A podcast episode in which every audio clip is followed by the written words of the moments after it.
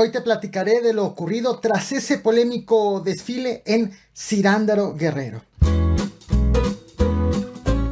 Cirándaro es un municipio ubicado en la llamada Tierra Caliente de Guerrero, región que comprende a Juchitlán del Progreso, Arcelia, Coyuca de Catalán, Cutzamala de Pinzón, Pungarabato, San Miguel Totolapan, Tlalchapa, Tlapehuala y Cirándaro. La zona es disputada por la delincuencia organizada y según autoridades predomina la presencia de la familia michoacana, con excepción de Cirándaro, en donde está el Jalisco Nueva Generación. Este video se sitúa aquí, en Cirándaro, donde hubo un peculiar desfile el domingo 11 de septiembre. Bienvenidos al el del 15 de septiembre. Comenzamos.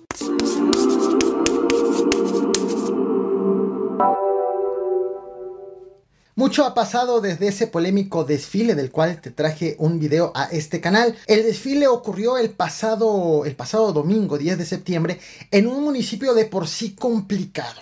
Y permíteme ponerte en contexto. Te presento a Gregorio Portillo Mendoza, el fue el anterior alcalde de Cirándaro. Él fue electo en el año 2018 por el partido de Morena. Es tío de Rogelio Portillo Jaramillo, quien se postuló como candidato también de Morena, pero a alcalde de Huetamo, al mismo tiempo en que era uno de los más buscados por la DEA. En el año 2019, Gregorio Portillo Mendoza, quien ves en pantalla, se ofreció a ser intermediario de la delincuencia organizada en la zona. Sin embargo, en marzo del 2021 fue secuestrado junto a los dos escoltas que tenía asignados de la Guardia Nacional y fue liberado, fueron liberados los tres al día siguiente.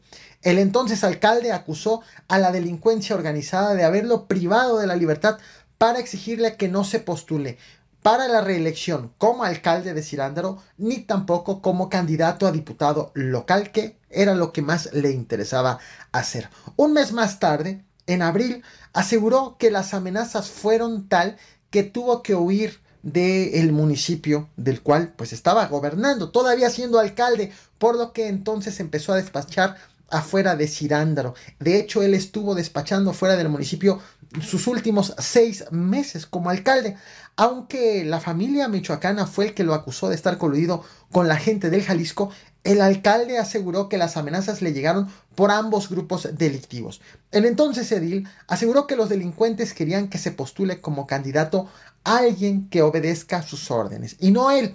Llegaron las elecciones y quien ganó la presidencia municipal fue entonces Tania Pacheco, también del partido de Morena. Mi nombre es Tania Pacheco Duarte, soy candidata a presidenta municipal por el partido de Morena. Hoy estoy aquí en este majestuoso lugar, en nuestro río Balsas.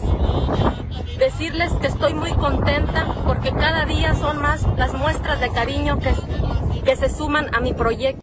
Ese es el antecedente de la inseguridad en el municipio donde el pasado 10 de septiembre hubo un narcodesfile, pero todavía hay más. Tania Pacheco asumió el cargo de presidenta municipal hace un año, el 30 de septiembre, pero del 2021. Para el 13 de octubre ya habían sido despedidos varios trabajadores de la administración anterior sin el pago que les correspondía por ley. Entonces empezó la confrontación entre el exalcalde y la nueva alcaldesa, ambos del mismo partido político. Gregorio Portillo ya había dicho que los delincuentes pondrían a alguien que obedezca sus órdenes, mientras que Tania Pacheco acusó a Gregorio Portillo de dejar el cargo sin entregar los sellos electrónicos que le permitan acceder a las cuentas bancarias de la comuna para poder pagar a esos trabajadores despedidos. Vaya, de esa manera fue que justificó la falta de pago a esos empleados. Y por cierto, el 14 de octubre del año pasado, apenas unos 14 días después de haber asumido el cargo, estos trabajadores despedidos se manifestaron y tomaron el Palacio Municipal. ¿En qué acabó esa protesta? ¿En qué acabó esta toma del palacio? Bueno, ese palacio fue tomado por los trabajadores despedidos. Dos horas después de haber sido tomado, al palacio llegaron hombres armados y desalojaron a los manifestantes, además de que se llevaron a las dos personas que estaban encabezando esa protesta. Los liberaron una hora después, pero ocurrido esto, los manifestantes se regresaron a sus casas.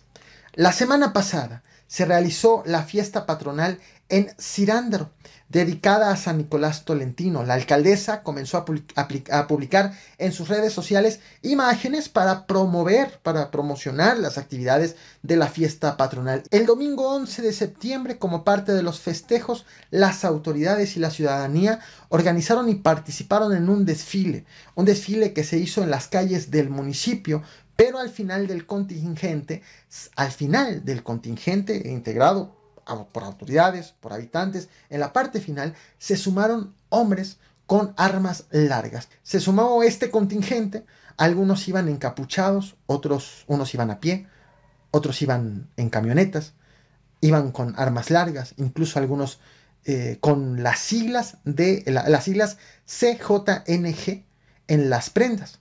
Todo esto ocurrió a plena luz del día a unos metros del Palacio Municipal como parte del mismo desfile de la fiesta patronal. Las imágenes sorprendieron no solamente por el desfile de estas personas, sino por la presencia también de niños y de los habitantes de la comunidad.